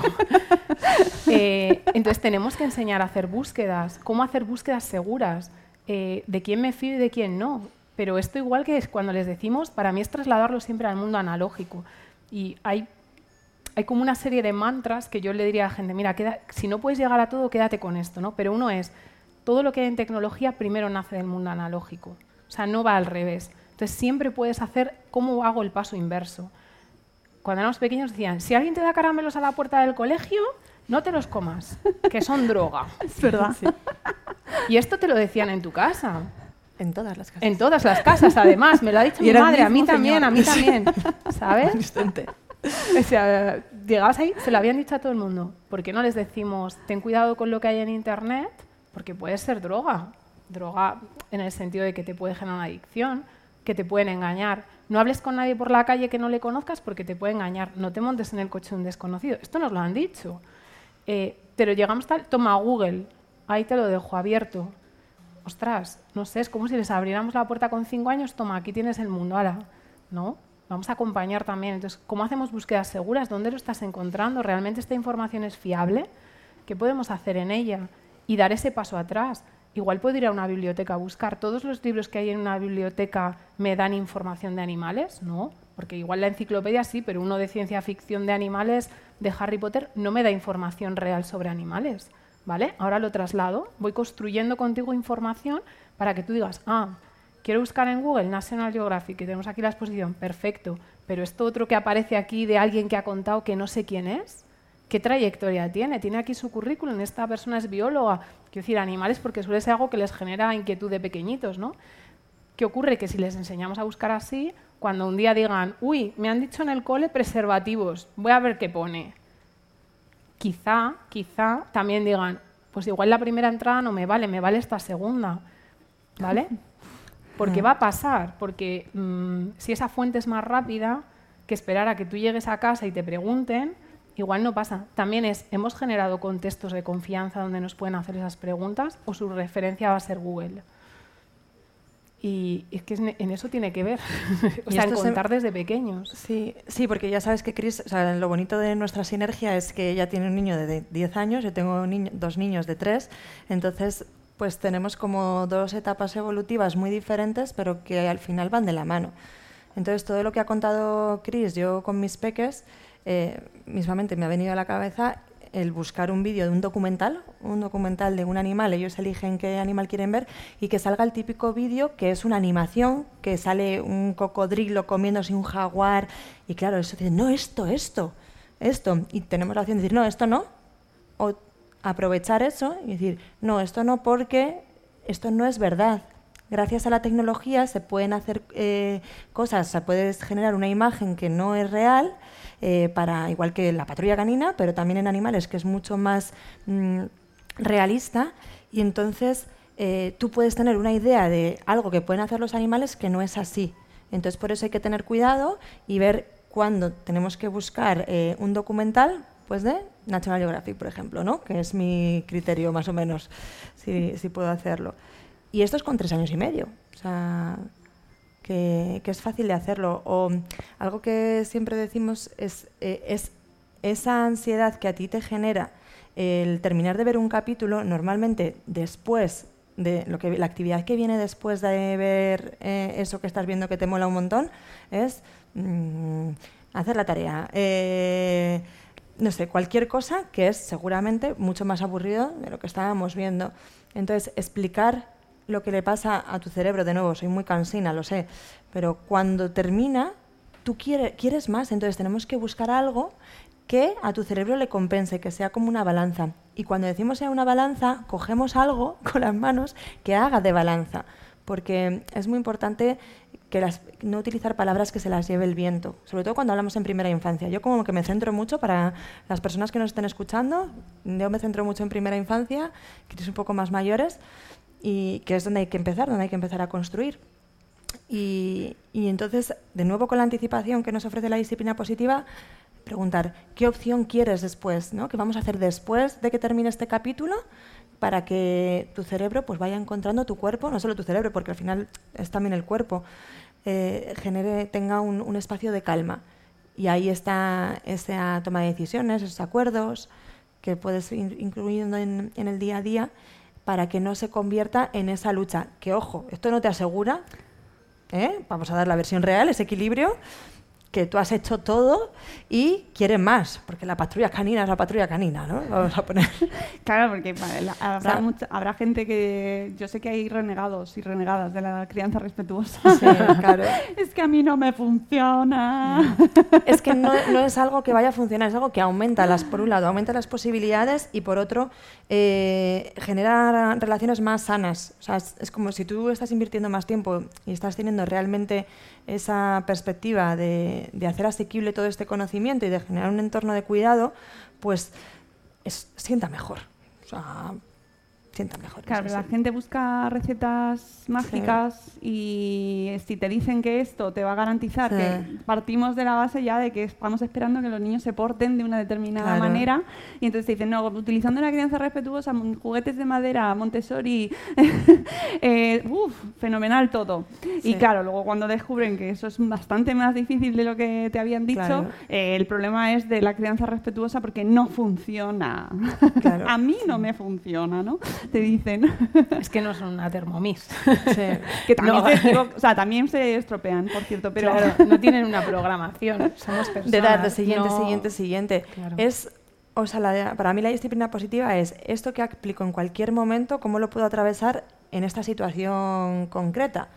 Eh, dijimos que si llevamos a traer ejemplos prácticos que a la gente Sí. le gusta, ¿no? Sí. Pues, por ejemplo, nosotros acordamos, eh, luego están las normas y los límites también, el saber qué es lo que sí que ofreces y qué es lo que no, y es un no, no hay acuerdo, porque te protejo, te lo explico y sé que no te gusta, y es así. Eh, luego está lo que puedes acordar, que es en eso que sí que te dejo, ¿cuánto? ¿No? Dentro de un límite, porque también ne- tenemos que entender que tienen la necesidad de sentir que son influyentes tanto en su vida como en la vida de los demás, que tienen esta capacidad de decisión. Y luego está la parte de cómo esto que hemos decidido eh, se te vas a comprenderlo. Y lo pongo con un ejemplo concreto. Nosotros eh, vemos una serie de dibujos animados los, los días que no hay cole al día siguiente. ¿vale? Entre semana no, pero los días que no hay cole lo vemos. Em, y ahí sería el límite de solo estos días. Luego, ¿cuántos capítulos? Son capítulos de 8 minutos. ¿Cuántos capítulos? Pues ahí, dependiendo del tiempo de- que tengamos, unos u otros. ¿Y luego qué hacemos? Pues por cada capítulo que hemos elegido ponemos objetos que contabilizan la cantidad de capítulos que hemos acordado. Y cuando se termina un capítulo, quitan un objeto, una cuenta atrás, vamos. Entonces es una manera de hacerlo visible para que cuando se acabe ese momento y tú digas que hemos visto tres y digan, no, no hemos visto tres, solo hemos visto uno. Y es como que no, que hemos visto tres. No. Prueba fehaciente de que hemos visto tres. Pero no solo es por tener la razón, sino porque ahí estás metiendo juego. Y es que no hemos hablado nada del juego. No, Súper importante. ahora vamos a hablar del juego. Ahora vamos a hablar del juego. Hay que meter el juego y hay que meter la- el cuerpo en esto, porque es, es de lo que bebe la adicción a la tecnología. Uh. El- la inmovilización del cuerpo y el, ¿no? el poner a tope la cabeza sin que eso pueda salir por ningún lado. Si ya estamos metiendo ese movimiento, en me levanto del sofá, quito la pieza, algo visual, distraigo ojos de la pantalla, estoy equilibrando la balanza de nuevo. O sea, es, es no... eh, si nos, si nos eh, imaginamos una balanza, no se trata de no echar nada a la parte de la tecnología, sino echarlo justo y equilibrarlo también con otras cosas, como es el Mm. juego, ¿verdad, Cris? Sí, Vale. Arantxa y yo siempre decimos que eh, el juego es, o sea, siempre se piensa en juego y niños, pero para mí el juego es un lenguaje de comunicación que vale para todo. Por eso siempre decimos que hay que ponerle mucho humor en ese sentido de, juego y de, no tenerle miedo a... mm, No, significa que te tengas que convertir en un artista de circo todo el día por casa haciendo malabares, ¿no? Pero sí eh, rebajar esas expectativas y trasladarlo al juego, porque a la tecnología hay una cosa que le gana siempre. Y suena muy cursi, pero es el amor. Siempre le gana. Porque de hecho se crea desde ahí, desde crear esa adrenalina, esa serotonina que va subiendo, esa dopamina que te va enganchando. Entonces, si tú consigues ofrecer algo alternativo a la tecnología que lo gane, la tecnología se queda fuera. Nadie la elige, esto está hipercomprobado. Tú la eliges cuando no hay algo mejor, como todo en esta vida, ¿sabes? O sea, si hay algo mejor en un bar para elegir, pues lo eliges, siempre y cuando lo puedas pagar. Eh, digo de bebida, ¿eh? no de personas, cuidado, que igual alguien ya se ha ido ahí a pensar cosas raras. Vamos a otro no. debate ya. Eh, entonces, ¿qué estás ofreciendo tú ahí detrás? ¿Cómo estás utilizando esa tecnología dentro del día a día? Si siempre es un canguro, si siempre es algo eh, para que no mm, saquemos los juguetes y luego haya que recogerlos, que menudo rollo, la tecnología no mancha, es que es súper limpia, se enciende y se apaga. Si casi la tele no coge ni polvo de lo plana que es, ¿sabes? Esto es una maravilla. Pero claro, sacar el cajón de los disfraces y ponerte tú un gorro, es- esto mancha, mancha mucho y además es un rollo. Pero es que eso le gana a la tecnología. Entonces, ¿desde dónde lo estás haciendo? ¿Qué estás buscando? ¿Qué quieres conseguir? Y también en preadolescencia y adolescencia, el juego, no el juego entendido, juego aniñado de, venga, vamos a jugar a no sé qué, que No, no. ya- Es cómo quieren jugar, qué les está despertando por dentro, qué alternativa les puedo dar y dónde les doy ese chute de adrenalina. Porque como tú tengas un buen chute de adrenalina, mm, la repites, porque por eso es adictiva. Hay que equilibrarla, de hecho, porque eso genera adicción también. O sea, es que el mío está enganchado a ir a baloncesto, ¿sabes? Porque siempre mete una canasta y tal. Cuidado, porque igual el día que no, le no la meta, le pasa como el dislike. Exactamente igual Se descompensa. se vuelve a descompensar. Entonces todo tiene ese mismo juego. Pasa que la tecnología hace como boom y se nos lleva por delante. Mm. Cuando ellos lo saben y tú les ofreces esas herramientas, porque para eso repetimos, somos las personas que acompañan, ya lo siento, hemos venido a jugar, lo hemos dicho, Nos ha tocado. nos ha tocado, eh, lo estás cambiando. Y a nosotros nos ha pasado. Si tú, ¿Qué prefieres? ¿Esto o que nos vayamos a hacer tal cosa? Claro, a mí también me pasa, pero si no tengo nada que hacer, estoy en la espera del dentista, yo sola, la de al lado no me habla, tengo que esperar 40 minutos y tal y cual, pues me saco el móvil. Tengo que hacer un ejercicio de responsabilidad, decir, me llevo un libro, o me llevo una libreta, o llevo no sé qué. Y no siempre todo se puede llevar, y además eso, el, el móvil puede ser muy cómodo, pero le puedo dar otras alternativas. puedo escuchar en Spotify, es diferente a estar enganchada a la red. Estoy generando otra cosa, estoy oyendo música. Eh, Un podcast. Puedo hacer un, Está por escuchando supuesto. nuestro podcast y ahí- Maravilla, allí mirando pensando, me van a quitar una caries. ¿Qué otros usos le estoy dando? Y en esa variedad de usos también estamos jugando con la tecnología dentro de la propia tecnología, ¿vale? Que hay opciones ahí. Eh, pero el- si no lo vemos desde ahí, lo vemos solo desde la restricción y el límite y la prohibición y no exploramos más allá, lo que vamos a conseguir es lo típico de no abras esta caja que puede tener un premio dentro. Pues es que esa curiosidad de decir, Buah, en cuanto yo pille un móvil, y si no lo tienes tú, que hay mucha- muchas preguntas que nos hacen es, ¿a qué edad le doy un móvil? Bueno, bueno, bueno. Es que ahí has introducido ya el momento preguntas, que además son, Sí, yo lo estaba pensando Sí, también. son sí. las doce y media, que si queréis aprovechar para hacer preguntas, aprovechad. Pero ellas traen también batería de dudas, que es normalmente lo que suele pasar, que es que os mandan y, y tenemos varias, pues Sí. eso, ¿no? Que- Bueno, hemos ido atravesando ya cosas, Sí, hemos ido sí. contestando preguntas que han surgido, Sí. pero sí que había como algunas Sí. concretas de eso Sí, de la- cuánto tiempo, el cuánto tiempo, ¿no? Y no hemos hablado, o sea, que hemos, como estoy en medio, digo, vamos a centrar el equilibrio, amigas, que es, evidentemente, si tienes que sobrevivir, o sea, dale la pantalla, ¿vale? Entendiendo Claro. que excepciones hay, porque si no luego nos genera la culpa. Decir, es que le da una pantalla y eh, la culpa nos azota, nos aleja de la conexión, entonces no tiene sentido. Tiene menos sentido aún que todo lo que hemos dicho. Y cuento una anécdota que me pasó antes de ayer, el, jueves, yo iba a dar una charla, a- tenía que dar un taller, que me esperaban un montón de familias, y venía mi padre por primera vez a cuidar a mis hijos, que se quedaba él solo la primera vez, y mm, eh, se despertaron de la siesta con una rabieta enorme, ¿vale? Y tuve que salir de casa con, o sea, con un niño como un koala, atravesé la- el salón, en plan, papá, es que me tengo que ir, porque me tengo que ir, ¿vale? O sea, aquí es como... Y dije, eh, haz lo que quieras, ponle una pantalla, ponle lo que necesites. Porque claro, el pobre hombre se quedó ahí en plan, ¿qué hago? Ya ves. Y, y al final le leí un cuento, o sea, que muy bien. Pero ya, si yo hubiese ido con esa expectativa de, no, en este momento no puedes parar una rabieta con la tecnología porque es malísimo, pues también hay que saber quién está al otro lado. Y como siempre, pues ver esa- ese equilibrio.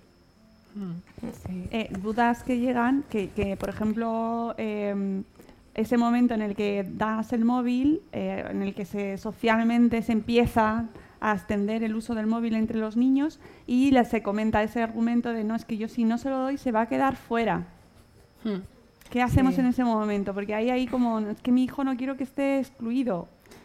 Yo es que no soy muy partidaria de entender el móvil como quien da esta especie de caja del tesoro de Gollum, ¿no? Porque además se produce como una especie de antes y después, ¿no? Joder, O si sea, ponemos eh, ya a Gollum, ya claro. mal, empezamos. A ver, es como este de te doy el móvil, ¿no? Como este acto como muy marcado. Aquí ya estamos poniendo mucho foco en esto, ¿sabes? Y yo siempre le pregunto a la gente, ¿tú a qué edad le diste un microondas para que metiera la leche? ¿Cuándo- ¿Desde cuándo tienes su propio en microondas? la comunión le regalamos ¿Sabes? el microondas. No, onda, no lo has hecho, ¿a que no? Pero tampoco empezó a usar el microondas el día que nació porque básicamente estaba en la cuna, entonces no podía levantarse. Llegó un momento donde tenía cierta edad y entonces empezó a meter la leche en el microondas. Y tú abrías la puerta, ponía la leche y tú la cerrabas y él la sacaba y luego tal y ya un día se puso la merienda solo y otro No día la cuchara, no se meta papel al bar. Fíjate, para un microondas, ¿eh? Dos botones y medio. Tápalo, que salta, se mancha. Fíjate, para un microondas tres botones. Entonces, este proceso que es como de broma, eh, yo soy partidaria que si el móvil es una tecnología de uso saludable dentro de la familia, independientemente de que cada uno tengamos el nuestro porque nos separamos y vamos a otros lugares, si hay un uso que tiene que hacer a medida que va creciendo, que lo vaya usando. Porque así no hay ese momento de yo ahora ya no. ¿Tú lo has necesitado para algo? ¿Para qué? ¿Cuál es tu para qué en este momento? Para mandar un WhatsApp, para preguntar a un amigo la tarea. Que lo haga él, por favor. Chats de grupos de padres preguntando las tareas de los hijos. No. No. Herramienta. ¿Qué Sin necesitas juzgar, ¿eh? hacer? Sin juzgar, pero no. No. O sea, que hay alternativa. Claro, dando la puedes llamar por teléfono a su mamá o a su papá y decirle, oye, ¿me puedes poner con tal y que se me ha olvidado la tarea de mate y me la pueden pasar? Pero también puedes mandar un WhatsApp porque vivimos en la era que vivimos, no podemos contestar, pues yo lo que hacía era, pues genial, tú tenías un teléfono de rueda allí y ahora no existe, entonces No no, saben usarlo. no te puedes retrotraer. lo puedo hacer por genial. ¿Qué más cosas quieres hacer? Quiero editar una foto, perfecto, yo te dejo el móvil. Este móvil es como el microondas y en él te voy enseñando. Cuando llegue el momento en el que tú necesites tener uno propio, porque igual que papá o mamá o pa- mamá, mamá, lo que quieras, se va de casa y necesita tener esa herramienta como propia, será el momento en el que tú lo necesites. Mientras que no sea así. Ahora bien, ¿qué pasa si él tiene un móvil y tú lo necesitas? Porque tú igual tampoco puedes vivir sin él una hora y media que se va al partido de baloncesto y se lleva el móvil. Entonces pongamos casos, imagínate dos personas, eh, se van a quedar juntos papá y mamá y él quiere un móvil para ir a baloncesto, que se lleve uno de los dos móviles que hay. Ah, no, no, no, es que yo tampoco me puedo quedar sin el mío. Ostras, revisión de adulto. ¿Por qué no te puedes quedar sin el tuyo hora y media un domingo por la mañana cuando sí que tienes otro teléfono a tu disposición para llamar a tu madre si hay una urgencia? Que necesito consultar mis redes sociales el domingo. Es que igual te rasca un poco. Entonces, hagamos esas cosas y en ese momento, si lo necesita como propio, que lo tenga, pero no hay una edad, porque igual no hay una necesidad antes o después. Viene solo de unas extraescolares, a nosotros por ejemplo nos contaba Policía Nacional que hay muchas niñas, niñas, repito, con A, niñas con A que igual vienen de clase de inglés o de eh, baloncesto, voleibol, lo que sea, y las da miedo llegar solas a casa con cierta edad, 11, 12, 13, que ya pueden hacer un trayecto solas. Las da miedo puntualizo. Y entonces quieren un móvil para que sus padres las localicen por GPS. Cuidado, no para evitar que no, sino para que las localicen por GPS. A mí esto me, me- me dejó descuadrada. Pues igual ahí es una necesidad de seguridad para ella. Al margen de que tengamos que revisar lo que está pasando para que alguien de 13 años no quiera volver de inglés a las 7 y media de la tarde o las 8. Bueno, sí, es una necesidad suya o de, de las familias, en En realidad. este caso ¿no? decía que lo pedían las niñas, eh, cuidado. Y, y- y entonces, o sea, realmente eh, es verdad, no es, ve- o sea, es verdad que ocurría, que era una necesidad real. Igual ahí necesita un móvil, igual tampoco necesita el de última generación. Claro. Igual se puede quedar con otro. Mm, o sea, eh, Es irse al uso. o vamos constante. dándole esos usos. Nosotros ahora nos hemos ido de viaje, eh, pues Juan llevaba en un móvil eh, su tarjeta de embarque, el seguro, información y tal, para que aprendiera a pasarlo por los sitios, tal, porque cuando él vaya lo va a tener que hacer así. Porque ahora funciona así, no hay tarjeta de embarque o sea, impresa, esto pasa, bueno, ahora todavía las hay, Bueno, y te pero a la gente le gusta te cobran, sí, ya. llevarla como en la mano, ¿no? Ahora tela, tela con eso. Pero la tecnología va por ahí y lo vas a tener ahí, vas a llegar al check-in de un hotel o a un museo, vas a pasar las entradas, los códigos QR para acceder aquí. Claro. Bueno, pues si tú lo necesitas, Mm. utilízalo en este momento. Tampoco hace falta que lo lleves luego encima todo el día. Mm, Desde ese para qué y desde esa revisión de usos que rasca mucho, ya lo digo, que no es agradable, mm, vamos viendo la edad más adecuada. Sí, además se generan contextos mm, positivos. Yo de cara a este programa me pensaba en mi propia situación personal y de cómo vivimos la tecnología, la tecnología con mi, mi adolescente ya.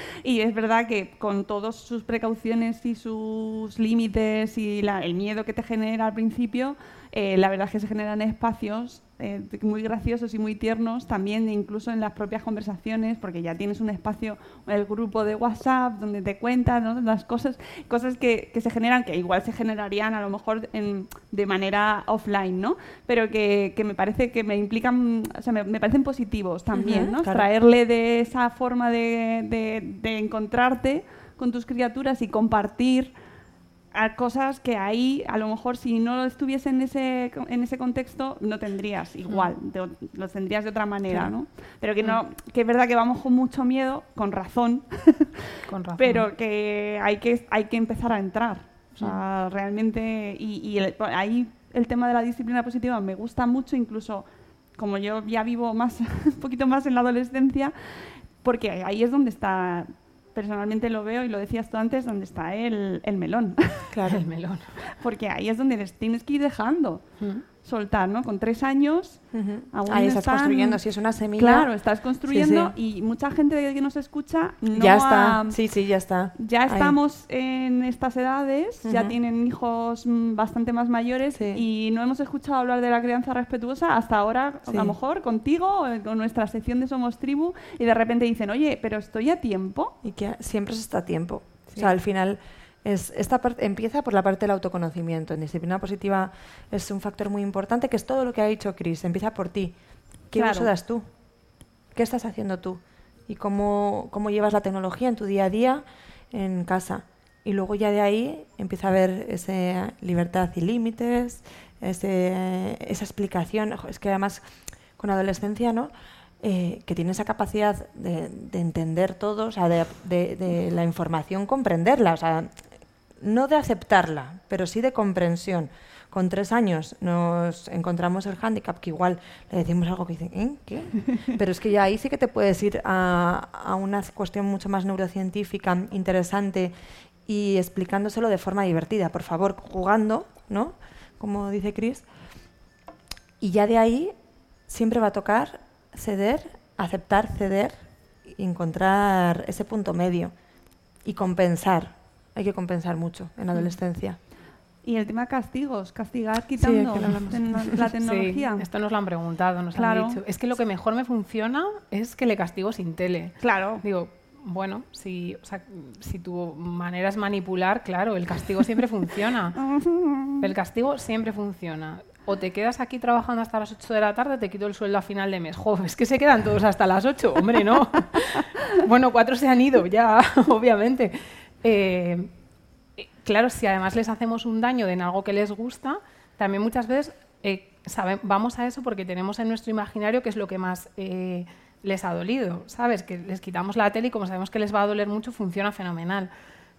Prueba a quitar otra cosa, que igual funciona también bien, pero te gusta funcionar así. Es decir, es que estás castigando. No- nosotras desde disciplina positiva el castigo no lo entendemos. O sea, no, entendemos que está ahí en el mundo, pero no, no lo compartimos, no, no lo vivenciamos desde ahí. Entonces, eh, yo creo que hay que trabajar en esa autorregulación, pero es que no es fácil. Pero sobre todo no es fácil porque es que hay un riesgo, que es que en preadolescencia y adolescencia, en el momento que salen por la puerta, ya no lo puedes controlar. Da igual que haya castigo o no lo haya. Es decir, eh, bueno, Arantxa puede contar, no, tú todavía seguirías castigada, que cuentas Yo siempre, ¿no? Yo a día de hoy sigo castigada sin salir. Por todos los castigos sucesa- sucesivos. Acumulados, ¿no? Sí, sí, sí, sí. O sea, los años. Debes los- castigos. Sí, sí, sí. Igual para el 2032 yo creo que ya se ha cumplido. Eh, hasta que llegué un día que dije, ah, mira, salgo por la puerta. Y entonces ahí mi padre no supo qué hacer. O sea, mi padre ahora se está... eh, Tu padre tiene que estar en shock ahora contigo, claro. no, pero, pero muy bien, ¿eh? Está aprendiendo mucho y, y se está sanando esa parte con sus nietos. O sea, él me dijo, ahora ya, ahora ya puedo tener hijos. me dijo hace poco. Oye, lo de los talleres de Sí. disciplina positiva con personas mayores. y Con abuelos, hicimos en Magea uno. Me parece fantástico, ¿eh? Porque realmente con hay tanto abuela. ahí Sí. eh, y, y tanto que hemos heredado, tanto que tenemos nosotros Sí. y tantas cosas que se podrían hacer de otra manera. Y ojo, que antes no es que se hiciese todo, o sea, ni antes se hacía todo tan mal ni ahora todos, al con- No. O sea, no estamos en esos extremos, ¿no? No. Es el no saber. O sea, muchas veces, pues eso, a mis padres lo que le pasaba era el no saber y por eso tienen la broma de que ahora ya pueden ser padres, que ahora ya tienen herramientas. Y así lo están haciendo, ¿no? Con Que ojo, hijos. ahora también tienes el argumento de antes se educaba mucho mejor. Ya, también. que antes estaban mucho más educados Sí, y ahora la se comen la los niños a los padres. Claro. Y la culpa es- es de la crianza respetuosa. Es ese concepto de sumisión como algo favorable, como Claro. algo beneficioso. Pero claro, es que yo pongo el ejemplo de todos queremos niños obedientes en primera infancia porque la obediencia va hacia sus figuras de referencia, que somos las personas adultas, su profe, sus abuelos, sus padres. Pero llega un momento evolutivo que es que es así, que es que es natural, en que las figuras de referencia pasan a ser sus iguales y ahí ya no queremos obediencia ni sumisión, sino que queremos espíritu crítico, capacidad de decisión, asertividad, qué guay todo, pero no ha habido ni una oportunidad de practicarla en, en ese previo que ha sido antes. Pues Claro, y la, ahí los dejamos. y la tecnología es un contexto Otro también- más, otro claro. más Eso para es. poder eh, Claro. ponerlo en práctica. Es que además la tecnología no cierra. Es decir, que de hecho muchas de, las, de los riesgos graves que tiene cuando hay temas de bullying, acoso y demás, es que a través de tecnología, es que la tec- tú antes te ibas del cole y bueno, salías a las dos, pues ahí terminaba. Pero es que las redes sociales no cierran. Esas son 365, 24, 7. Y eso es muy doloroso porque genera un daño muy constante. Entonces los riesgos por eso son más grandes y por eso nos dan más miedo. Y eso es una realidad que existe. Pero es que ha venido para quedarse, es decir, no va a ir para atrás. No podemos volver a la cueva y no podemos volver al fuego ni a la hoguera. Eh, estamos aquí en este momento y hay que educar ni siquiera para esto, sino que yo además que lo veo inteligencia artificial, metaverso, web3, es decir, que me dedico a ello y espero seguir cobrando. Si mi jefe oye este podcast, por favor. Eh, sé que lo oye, por cierto. Un saludo. Eh, un saludo. Eh, viene para quedarse y va a ser más grande y va a generar otros problemas. Pero en todas las épocas de la historia ha habido problemas. Quiero decir, que hubiera eh, gente imprenta, agachada y dando pico pala y con dolores de espalda tal, o problemas en minería o tal. O sea, al final es una evolución. Aparecen otras cosas, aparece ergonomía postural, sedentarismo, aparecerán otros problemas. Pero nosotros como ser humano tenemos la capacidad de buscarle soluciones, que es la clave. Entonces, esas son las que tenemos que poner en marcha el alejarnos de ello o el pensar que prohibiéndolo todo lo vamos a resolver, no, porque va a salir. Y en adolescencia, cuando están con sus iguales, si no le has dado un móvil tú, no te preocupes que ya encuentra a alguien que lo tenga. Si tú le has quitado el suyo, no te preocupes que se hace con otro. ¿Por qué? Porque está en su ADN en ese momento y va a ser así. Entonces, cuanto más hayas asentado tú, capacidad de autorrespuesta, autocrítica, confianza en ti, esto es fundamental. Te pase lo que te pase en la red, yo voy a estar aquí y voy a buscar los mecanismos para ayudarte, porque claro, si no hemos generado espacios de confianza y les pasa algo en la red, delitos, phishing, o sea, cualquier cosa que les pueda ocurrir, tú no vas a ser su principal referencia. Su principal referencia va a ser su colega que le dice cómo arreglarlo. Y esto solo va a hacer que el problema eh, genere una bola muy grande. Entonces, si hemos generado ese espacio de confianza de, cualquier cosa, desde es que el niño de al lado de mi clase saca un moco y me lo ha pegado en el pelo y soy capaz de que me lo cuente, de entenderlo y aceptarlo, quizá cuando le pasen esas otras cosas también yo siga siendo su referencia final. No al principio, porque no me lo va a contar todo, pero sí en ese momento donde, lo que decía Arancha, ellos ya tienen capacidad de comprensión y dicen, ostras, esto es gordo, aquí mm, tal. Y hay gente que nos decía, es que hay gente que dice, no, vamos a contárselo a la madre o al padre de no sé quién, ¿sabes? Que sabemos que es el que aunque vaya a poner un poco el grito en el cielo, nos va a dar una solución y una respuesta. Entonces, mm, yo quiero ser esa madre, ser- yo sé- quiero ser la que diga, venimos donde ella, aunque yo diga, Dios mío, momento, Claro. voy al baño, Y, y me recompongo. Y además también me parece importante entender que la tecnología o el contexto tecnológico es uno más, es un ámbito más en el que ellos están creciendo y, desarrolla- y desarrollándose como personas. Claro. Es decir, aprenden a comunicarse también en, en los chats, eligen los iconos que quieren, las imágenes que quieren, Mm. a quienes siguen. Por ejemplo, ¿no? ¿Qué referentes tienen en las redes? O sea, formar parte de eso en la medida que nos dejen es fundamental, ¿no? Cómo formamos ahí, Y es cómo nos bonito. metemos. Claro que es bonito, ¿no? Y ver cómo se está, cómo está creciendo y convirtiéndose en una persona adulta poco a poco. Y esto está también ahí. Claro. Mm, sí. Esto está relacionado con el tema del castigo que hablábamos antes. Si yo tomo una decisión por la cual tengo una consecuencia que es la que es, ¿vale? Esa, pero eh, y veo la gravedad de ello, que la puedo interpretar de diferentes eh, grados, pero si encima pienso que si yo pido ayuda, bueno, no pido ayuda, se lo digo a mi madre a mi padre, ¿qué pasa cuando yo la lío? Que hay un castigo, o sea, me vuelven a hacer pagar, pues ahí ya no estoy creando una vía en la que me puedan pedir ayuda. Y eso es desde el inicio. Es, eh, yo estoy mal, nunca voy a pedir ayuda a mi madre porque, me, porque sé que encima me va a hacer pagar más, porque lo que, la consecuencia que hay después es un castigo. Sí, el tema de los castigos también es un tema crucial en la disciplina positiva. Claro, Y, y sobre todo algo que me parece muy importante y también en el tema de las pantallas y de la tecnología, que esa primero pasa por uno mismo. La parte de mirarse a uno, que es la que más cuesta además, Arancha, Mm. Cristina, ¿no? Sí. sí, O sea, que cómo, lo, cómo estamos nosotros, cómo estamos nosotras sí. en ese momento y cómo nos relacionamos con la tecnología nosotras. Sí, si estamos aburridas y lo primero que hacemos es cogerlo, pues al final tenemos que también autoanalizarnos. Y luego has dicho algo muy bonito que es no nos comunicamos igual. Ellos tienen un modelo de comunicación que es el suyo, igual que hemos tenido nosotros el nuestro, cuando hay estos vídeos muy graciosos de eh, cómo de- daban la merienda en los 70, en los 80, en los 90, en los 2000, esto que nos hace tanta gracia, tenemos que entender que es que nosotros estamos hablando en lenguajes de comunicación diferentes. Entonces, no podemos llegar al suyo porque es inviable, porque estamos en el nuestro y con nuestras mochilas y todo lo que llevamos, nuestras creencias, pero sí podemos convertirnos en observadores y en súper escuchadores del suyo desde el, más respe- desde el respeto absoluto, ¿vale? desde la no crítica. Porque en muchas ocasiones también pasa que se abre un perfil en redes ¿no? y cómo se te ocurre hacerte esta foto así y tal, porque estamos hablando desde nuestra comunicación. Pero si nos retrotraemos a cómo hacíamos nosotros las cosas en nuestra adolescencia y tal, igual decimos, ostras, ahora ya entiendo porque mi madre o mi padre me dijo cómo se te ocurre salir así por la puerta de casa o cómo se te ocurre hacer esto en el festival de fin de curso. En el fondo se reproduce lo mismo. Y hay, hay un texto muy chulo que, que tiene Arzuaga que habla de cómo la adolescencia ha sido tratada igual siempre desde los mesopotámicos, los griegos y tal. Hay un montón de textos pequeños extraídos de ahí donde decía, esta generación no es como la de antes, estos adolescentes no se comportan igual. Es decir, estamos hablando de 3.000 años diciendo lo mismo. Entonces, no, no se comportan como nosotros porque están en otro hito evolutivo, en otro momento histórico. Y donde ahora además la tecnología ha hecho que ese escalón sea más alto.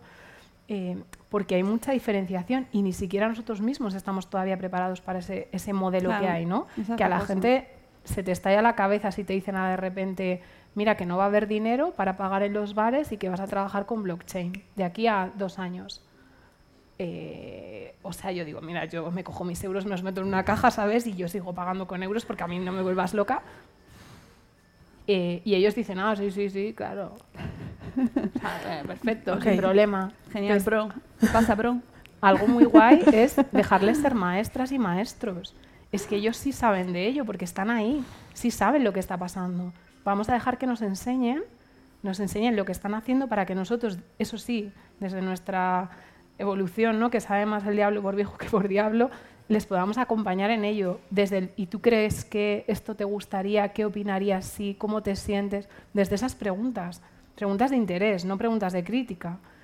Y desde ahí sí que podemos construir de manera conjunta, pero si no sabemos lo que está pasando, es como que nos comunicamos uno en chino, otro en japonés, que parece lo mismo, pero no. O sea, Que pasa, pasa mucho.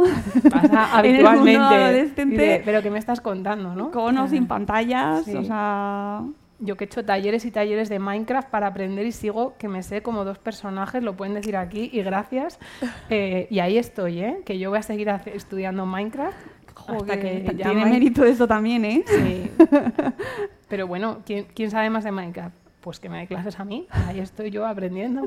Hombre, yo le pregunto sobre los Pokémones. Ah, ta- Pokémon también tenemos. Sí, sí. Y además le encanta porque luego se siente como que yo sé algo de lo que me está preguntando mi madre, ¿no? Con Es cual- contribución. Al final es que es contribución, pertenencia y contribución. Yo me siento importante porque aporto de manera significativa, que es la, el eje vertebrador de la disciplina positiva. Sí, es que es, es sentido común. Yo llevo cartas Pokémon y todo, ¿eh? Bonita. ¿Llevas cartas ¿Llevas Pokémon? cartas Pokémon? Luego echamos una partida tú y yo. Hoy no me las he traído, no me, las he traído. la- Igual tenemos para dejarle. No sé si tenéis alguna duda, alguna, algún comentario por ahí. Hola. A ver, No se oye. no se oía.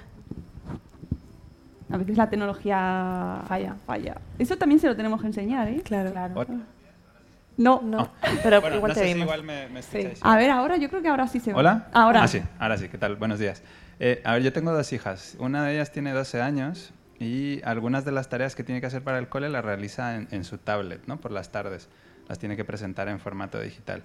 Y el año que viene, que empezará el instituto, le daremos un móvil precisamente para poderla localizar, sobre todo, ¿no? Por GPS. Entonces, la pregunta es, como no siempre podemos estar con ellos cuando utilizan la tecnología, ¿qué procedimientos, qué herramientas, qué, em, qué cosas podemos llevar a cabo para acompañarles, aunque no sea siempre estando con ellos? ¿no? Porque a lo mejor por la tarde estamos toda la familia en casa, ¿no? ya está haciendo las tareas en la tablet, pero no o sea, cada uno está haciendo una tarea distinta y no podemos estar viendo todo el rato lo que está haciendo en la tablet. ¿no? Entonces, ¿cómo podemos acompañar un poco, digamos, desde la distancia? ¿no? ¿Qué, qué podemos, ¿Qué mecanismos podemos ¿Pero poner estás refiriéndote al control parental o a darles recursos? También control parental, pero por ejemplo, con el tema de las búsquedas que mencionaba Chris, eh, por ejemplo, que muchas veces lo hemos hablado con ella, a lo mejor lo primero que te sale no es lo que estás buscando. Tienes que ir un poco más hacia abajo, abrir tres o cuatro para ver exactamente eh, qué es lo que te están contando. A lo mejor hay alguna de estas cosas que no es cierta, ¿no? Entonces tienes que eh, coger varias para saber qué es lo que tú realmente quieres, ¿no? Entonces ese tipo de cosas, ¿cómo las podemos acompañar un poco, aunque no estemos todo el tiempo con, con ellos? Sí. Gracias. Lo primero es que nunca vamos a poder estar todo el tiempo con, con ellas, porque al final van a volar, es, es parte de... Eh, ¿Qué podemos hacer? Primero, enseñarles cómo hacer búsquedas, navegación segura. Nosotros tenemos alguna cosa que llamamos el panel de la seguridad, es eh, si quiero buscar algo de ciencias naturales, ¿cuáles son mis dos o tres referencias? Pues National Geographic, Science y, yo qué sé, un blog de un instituto que me gusta muchísimo porque el profe lo explica genial. Si quiero buscar algo de geografía, ¿dónde lo voy a hacer? Y esto lo puedes dejar en marcadores. Se lo dejas guardado en marcadores, de manera que, eh, ¿dónde voy a buscar algo de lengua? Pues en la RAE, en el Instituto Cervantes y en tal sitio. Si tengo que buscar un tema de filosofía, pues este blog que me gusta, aquí y aquí. Eh, y luego siempre ir trabajando en que a veces se puede buscar en otros sitios, pero cuando empiezan de pequeños voy a darte dos o tres referencias de manera que a priori, pues eso, si son animales, que no es que le estemos haciendo publicidad a National Geographic, pero a mí me gusta mucho, eh, vas a buscar aquí. Si quieres buscar una definición, pues la vas a buscar en la RAE. Si quieres buscar algo en inglés, en el Word Reference. Esto hace que primero tengamos que hacer nosotros un trabajo de búsqueda de qué fuentes les queremos dar y lo hagamos con ellos. Entonces, a partir de que lo tiene ahí, pues ella ya poco a poco se va a acostumbrar. Ah, pues me han pedido un trabajo de filosofía y tengo que buscar algo de Platón. Pues ya sé que voy a entrar en este, porque más o menos es seguro. Pero en, ocasiones también podemos probar a decir, oye, vamos a buscar a ver si pasa no sé qué. Y hagamos esa prueba. Incluso un poco con nuestra picardía más adulta. ¿vale? Eso desde el lado de las búsquedas. Eh, luego, en cuanto a temas de control parental, que siempre es una pregunta, sobre todo a, los talleres de tecnología, los doy con Jorge, con mi marido, y entonces él lleva la parte más técnica y siempre la pregunta es, ¿pero qué programa de control parental pongo? El, perfecto, el, bueno, el bueno, los demás no, el bueno. El bueno. Entonces siempre decimos lo mismo, que el mejor programa de control parental que hay en el mundo eres tú. Eh, porque son más listos que nosotros. Entonces, si quieren, se lo saltan. Pero sí que es verdad que a veces les podemos ayudar diciéndoles, oye, ¿te apetece que pongamos algo que mida tus estadísticas, por ejemplo, del tiempo que has estado en esto? ¿Para qué? Para hacer lo mismo que lo de los dibujos animados que contaba Arancha. Hemos visto tres capítulos, hemos visto cinco. Si había tres piezas y hemos quitado tres piezas, es que hemos visto tres.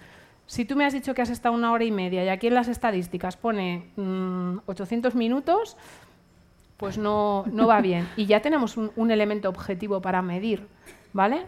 Entonces, desde ahí temas de programas que van desde control estadístico a mm, te apago el móvil desde, o sea, te apago la tele desde casa, que se puede hacer a través de domótica, pero volvemos a lo de siempre. Si te apago la tele desde casa, te vas a la biblioteca. Por ejemplo, en Burgos ahora hay una moda que bajan los chavales a la universidad a una sala de ordenadores abierto, bajan todos en el autobús y van a la universidad. pues ya está, ya han encontrado la vía. O sea, como la habríamos encontrado nosotros para tomarte una cerveza cuando no tenías edad, porque es así. Eh, pero la, parte esa de navegación segura importante. Luego, enseñarles a hacer contraseñas seguras, a no dárselas a nadie, absolutamente a nadie, porque a veces les decimos una contraseña segura solo a tus personas de confianza. Bueno, cuando están en preadolescencia y adolescencia, su persona de más confianza, si, tiene, si de repente se echa un noviete una novieta, es que esa persona se convierte en hipermáxima confianza del mundo mundial. Entonces, cuidado, las contraseñas a nadie. A veces dicen a los padres, bueno, pues a los padres sí, incluso ahí, bueno, nos han contado cosas hasta de padres separados, pues sería otro rollo. Pero enseñarles a hacer contraseñas seguras, ¿cómo se hacen? ¿Para qué? Cerrar siempre sus sesiones. O sea, es darles una serie de eh, pautas Igual que les decimos, si vas a salir a la calle, cruza por el paso de peatones. Si llegas aquí al metro, cómpratelo aquí en vez de en el otro lado. No sé qué, les damos indicaciones, igual en tecnología, pero lo de los buscadores seguros, importante. Y luego, si sospechamos de algo, es decir, que al final también vemos comportamientos. Si ves que tu hija al final pues ha hecho la tarea, tal, no sé qué, en clase, o sea, es decir, les conocemos, vemos una normalidad, pues ya sabemos que un rato de la tarde se va a haber puesto a mirar algo que le guste, camisetas, no lo sé, música, lo que sea. Ahí tenemos opciones. Jo, es que le encanta, estoy sesgando mucho, ¿eh? pero porque me has dicho que es chica, le encanta la ropa, eh, pues ve de escaparates con ella. Oye, ¿qué te parece si hoy por la tarde nos vamos de escaparates a ver, como aquí en Madrid tenéis a aburrir, todos los escaparates de la calle? He visto ahí una tienda enorme, no voy a dar la marca, que he dicho, Dios mío. Sí, sí, hay un... Enorme. Eh, echemos allí la tarde y te dejo. O sea, tres horas y media aquí probándote todo lo que haya. Madre mía. Sin control. Es, una pesadilla. Pero es que eso es un subidón que compite contra ver a la gente probándose la ropa en su casa, que es lo que ven, por ejemplo, mucho. Te encanta la música. Estás venga a ver vídeos, eh, pues te dejo hacer, uy, eh, te dejo hacer bolos en un concierto, o sea, si puedo. Esto nos, pasó con un peque en un taller, o sea, un peque adolescente, ¿no? Su mamá nos decía que dejaba de hacer la tarea para ver vídeos de YouTube de guitarra y se grababa en guitarra y estaba todo el día enganchado, le había prohibido todo, le había castigado todo, había perdido el curso. Le dije, oye, pues déjale que toque la guitarra en los bares, que igual se convierte en Pablo Alborán. Eh, y en, en agosto empezó en el pueblo, en un pueblo en León, a hacer el, el centro del pueblo. Le pagaban en Coca-Colas.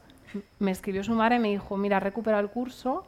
Efectivamente, es que mi, mi hijo no tenía un problema con los likes, mi hijo quería tocar la guitarra a toda costa. O sea, a veces siempre hay un trasfondo No detrás. visto Coco. No, ya. Hay al- pero a veces no lo vemos porque la pantalla nos Lo tiñe. asusta tanto que no vemos lo que hay detrás.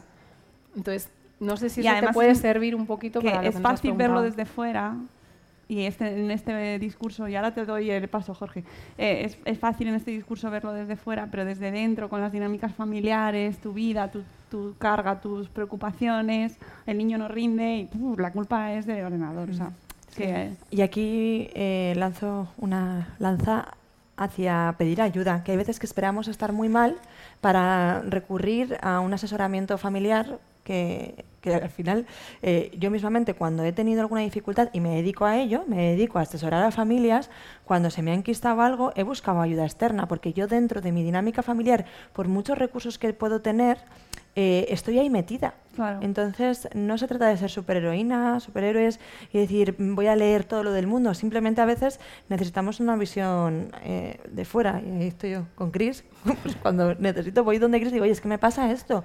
Porque yo sola no puedo. Claro. Porque estoy muy muy impregnada por la emoción, por la culpa, por todas estas cosas que no me dejan tener una objetividad y un enfoque en soluciones. Entonces, pedir ayuda siempre es muy importante y no esperar a, que, a estar muy mal, porque entonces ya no te va a ser fácil, o sea, no vas a necesitar una ayuda de un asesoramiento familiar, vas a necesitar ayuda de terapia. Entonces, la prevención, yo este año estoy como muy centrada en ir a la prevención, a decir, no hace falta estar muy mal para pedir ayuda. Pedir ayuda, vale, quiero pediros ayuda porque tengo un- dos niñas, una de tres y una de ocho, y la verdad que estoy súper orgulloso de la de ocho, no sé si lo mismo la invoco y aparece por ahí, porque eh, con su hermana pequeña es muy responsable y le gusta mucho enseñarla, total que cuando eh, la hermana pequeña está jugando algún jueguecito o vídeo de YouTube y se frustra porque le piden ver un anuncio para continuar, la mayor se lo enseña y le dice, no, mira, tienes que esperar. Y esperamos y enseguida te dan moneditas o energía, no sé qué, y ya puedes jugar. Ah, vale. Y acto seguido, en cuanto se lo explica a la pequeña, papá, me pones pavos en el no sé qué porque me pide energía. Y yo digo, joder, necesito un espejo o, un Black Mirror que, la mayor se vea reflejada y diga, "M- me está pasando lo mismo que a mi hermana pequeña, pero no me doy cuenta. O sea, ¿qué herramienta tengo para decirle, "Mm, lo que te están haciendo a ti es lo mismo que le hacen a tu hermana pequeñita con los juegos, pero a ti con los videojuegos un poquito más mayor o con las series? Entonces, ¿de qué manera le puedo eh, enseñar que, que se ve, ella misma se vea reflejada con lo que le está enseñando a su hermana pequeña. O sea, ella ya es consciente de que a su hermana se lo hacen, pero ella misma no.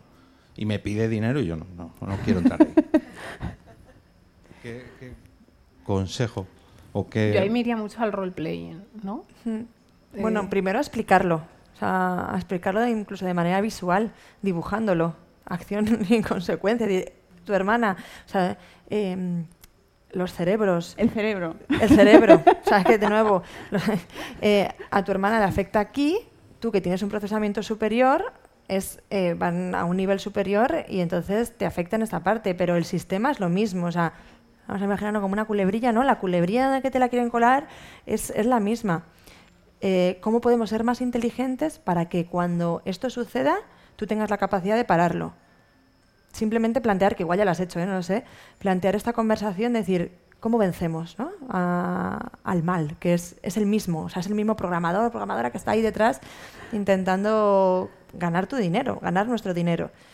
Y hay muchas veces que plantear esa pregunta desde esa, esa es hacer equipo. Somos equipo, somos más fuertes y vamos a poder eh, hacerlo. Yo lo hago con mis peques cuando vamos al supermercado y digo, es que aquí están eh, pensando cómo hacerte a ti, niño de tres años y medio, que me quieras convencer por todos los medios de comprar todo lo que hay aquí en el lineal. ¿Cómo lo podemos hacer? Porque tampoco se trata de dejarle la responsabilidad a ellos. Que a veces eh, este exceso de información es como, ah, yo tengo la carga de vencer al marketing infantil. Tampoco es eso, es somos equipo y vamos a hacerlo juntos para trabajar esa pertenencia. Mm. Y eh, también hay que entender que no es lo mismo algo que sabemos y soltamos la teoría, ¿no? Esto es lo, yo pongo aquí ejemplo de reciclaje, ¿no? Cualquier sí, sí, hay que reciclar no sé qué, no sé cuántos, pero yo luego estoy en casa a veces un día y hago, "Pf", y digo, pero si yo me sabía la teoría y se la he contado al otro y yo no lo he hecho. Entonces, tu peque se sabe la teoría y en ese momento se siente maestra y eso a ella le da mucho confort. Entonces la refuerza, ojo, qué bien lo he hecho. Pero cuando me tengo que ser maestro de mí mismo es como procrastinación, ¿no? Que nos pasa a todos. eh, tú le dices al de al lado, lo que tendrías que hacer es ir al gimnasio, te va a venir fenomenal. Y tú, ya, a mí también me vendría fenomenal, pero a ver si viene otro y me lo dice, ¿no? Aunque yo lo sé. Entonces, igual tú puedes ser ese otro que, le, que se lo dice a ella, porque ella también lo necesita. Es decir, el que tú tengas la información no, no te exime de que no necesites que alguien te acompañe. Y en eso está mucho el juego, el juego de... eh, a mí me gusta mucho como jugar a ser detective de que te la cuelan, ¿no? Eh, pues eso, con la tele, de mira, nos han puesto otro anuncio para qué tal, y, o han puesto el de las colonias ahora, fíjate, se acerca el Día de la Madre y nos ponen todo anuncio de colonias, les hemos pillado. Claro, aunque lo saben, cuando luego a ellos les ponen todos los de juguetes a partir de noviembre, no son tan conscientes de que es el mismo engaño. Entonces tú sí tienes que estar ahí, ah, mira, ahora es así. Entonces, desde ahí, porque ella también necesita eso. Porque claro, la tecnología la está ganando. Entonces, el que tú lo sepas es como, sí, sí, debería ir al gimnasio, estoy aquí también, ostras, que te está ganando. Entonces, necesito a alguien que me arrastre. Te a ti, a, a tu pareja, a la familia, ¿vale? Necesitas hacer ese, ese combo. Y el role-playing con muñecos juega, funciona muy bien, porque ahí sí que se ven reflejados fuera de ellos mismos. Cuando hay muchos muñecos interaccionando, uno que lo dice, el otro que no, tú no lo has visto, de repente dicen, ostras, si yo ahora soy como este, pero luego he sido como este otro. Y te ves desde foco. Y jugar a cazar Jugar a al cazar. cazador también activa el sistema de recompensa. O sea, esa Mm. recompensa que le da el ganar las moneditas, el té pillado, ese subidón, pues también es una parte química que ayuda. El cerebro. El cerebro. El cerebro. ah, tenemos otra, pregunta- otra pregunta. Bueno, yo es un poco un comentario a él, porque tenía una pregunta, ahora lo digo, ya me han comentado, que lo que él comenta creo que también en los juegos te pide dinero. Entonces es un como un plus más, además de lo que- de la tecnología en sí, ¿no? Entra otra otro temazo que es la educación financiera y el dinero con los niños. Igual con ocho años, pues puedes hacer partícipe de este dinero o incluso darle parte del dinero de te lo quieres gastar directamente en esto o en un helado o en la responsabilidad, que es otro tema Mm. otro tema más. Era lo, mucho. lo que quería apuntar. Y yo la pregunta que tenía era del control parental, que la habéis respondido y yo mismamente lo he reflexionado, que es que si le pones tú el control parental o se va al, al, al del compañero o ha encontrado un amigo que lo puede, lo puede saltar, entonces pues respondida. Tenemos, tenemos un espacio Madresfera dedicado precisamente al control parental, que son los padres. Ojo, es una herramienta, son herramientas que pueden ayudar en un momento dado Sí, y, y, mm, me parece que está- están ahí para tenerlas en cuenta y me parecen útiles, pero que no van a sustituir nunca jamás, ¿verdad? Ese acompañamiento que podamos Claro. tener. Y con esto yo creo que tenemos que ir despidiendo ya el, el programa porque nos tenemos que ir. Eh, pero es que da para mucho, ¿verdad? Da amigos? para mucho. Yo me quedo con la sensación de es que nos ha faltado mucho. Bueno. Tenemos que volver aquí, que además es un espacio precioso. Muchísimas gracias por Gracias. venir desde Burgos para traernos vuestra sabiduría. Espero que haya gustado a la gente que ha venido hoy aquí, a la gente que nos está escuchando desde el otro lado de la pantalla, que nos trae cosas maravillosas las pantallas, por favor. Yo mm, muy a favor. A nosotras. Exactamente, nos conecta, que nosotras nos volveremos a ver el mes que viene en un nuevo episodio de Somos Tribu, así que ahí nos veremos mm, Pantalla mediante. online esta vez. Y aquí al Espacio Madresfera volveremos en julio. El primer sábado de julio estaremos aquí con un nuevo programa, así que mm, y con un tema. Pues mira, mm, lo voy a. lo- mm, ¿Dónde está Silvia? Silvia, ¿dónde está? ¿Lo puedo decir? Sí. Pues eh, eh, está relacionado con esto que, hemos hablado hoy en su vertiente eh, bueno, más dura, porque vamos a hablar sobre salud mental en la adolescencia, preadolescencia y adolescencia y cómo influye las redes sociales en algo tan complicado como es eh, hablar de suicidio. Salud mental, suicidio y redes sociales en la adolescencia, temazo para el próximo espacio Madresfera. Así que, como veis, Este ha sido como más soft. El siguiente, venidos con los deberes hechos. gracias, Arancha, gracias, Cristina. Gracias, Mónica. Eh, gracias a todos los que nos habéis acompañado hoy y volveremos en un nuevo espacio Madresfera. Adiós. ¡Hasta mañana! ¡Hasta mañana!